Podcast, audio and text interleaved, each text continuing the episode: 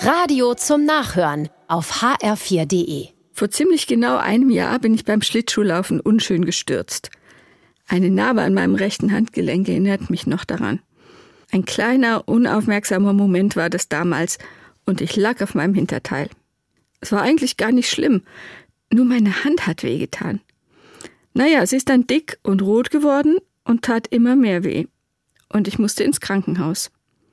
Tja, und da lag ich dann, neben einer dementen Frau, weit über 80. Ich musste all meine Pläne absagen und war ziemlich alleine. Freunde, Mann, Kinder, alle hatten zu tun. Ich kann gar nicht gut damit umgehen, nichts tun zu können, habe ich gemerkt. Ich konnte mich nicht konzentrieren und ich hatte zu nichts Lust, konnte nicht mal lesen. Bald bin ich auch dement und liege völlig allein und vergessen da. So ging's mir durch den Kopf. Dann kam ein Nachmittag, an dem es gar nicht richtig hell werden wollte.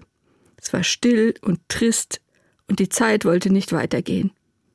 Plötzlich war vom Nachbarzimmer das sanfte Brummen von einem Cello zu hören. Dann kam die hohe, leichte Antwort von einer Geige dazu und schließlich noch eine Flöte. In dieser trüben Stille sind mir die Töne so unter die Haut gegangen, dass ich Tränen in den Augen hatte. Ich hatte das Gefühl, noch nie etwas Schöneres, Zarteres und Liebevolleres gehört zu haben. Auch meine Nachbarin war aufgewacht. Kerzengerade hat sie im Bett gesessen und gelauscht. Als das Minikonzert vorbei war, hat sie angefangen zu erzählen. Sie war Musiklehrerin. Sie hatte ihre Querflöte geliebt und sie hat sehr wach und lebendig aus ihrem reichen Leben erzählt. Die Krankenschwester hat uns nachher erzählt, im Zimmer nebenan liegt eine Musikerin. Die hatte Geburtstag und ihre Kolleginnen hatten ihr ein Ständchen gebracht. Ich habe verstanden, selbst in schweren Zeiten, inmitten von Krankheit und Unsicherheit, können unerwartete Glücksmomente auf uns warten.